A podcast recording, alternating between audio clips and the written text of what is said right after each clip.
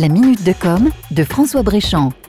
D'année en année, avec l'essor de la dématérialisation des services sur Internet, la problématique de l'accès et la sécurisation des données personnelles s'est démultipliée. Aujourd'hui, on ne compte plus le nombre de profils divers qui vous demandent de saisir un identifiant et un mot de passe. Il est du reste probable que si je vous demandais combien d'accès sécurisés vous utilisez exactement, beaucoup d'entre vous auraient bien du mal à me le dire. Le problème, c'est de réussir à se souvenir de tous les mots de passe qu'on a dû créer au fil de l'eau. Alors face à ce dilemme, nombreux sont les petits malins qui utilisent le même mot de passe pour l'ensemble de leurs accès, malgré les mises en garde sur la menace de piratage des données.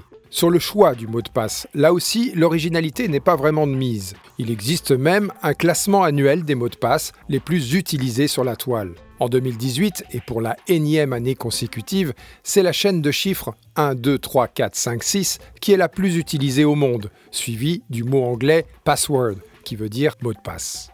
Alors on est en droit de penser qu'avec toutes les avancées technologiques que nous vivons, la reconnaissance faciale, la reconnaissance d'empreintes digitales, on devrait pouvoir se passer de ce système de sécurisation à base de mots de passe de plus en plus archaïques. Eh bien, sachez que la bonne nouvelle est tombée tout récemment. La W3C, organisation officielle de standardisation du web, a validé la généralisation d'un applicatif d'authentification à tout le web. Cette interface va à l'avenir se référer à une clé cryptée installée sur votre appareil. En pratique, il vous suffira d'une seule identification sur votre appareil pour accéder à tous vos services. C'était la minute de com de François Bréchamp.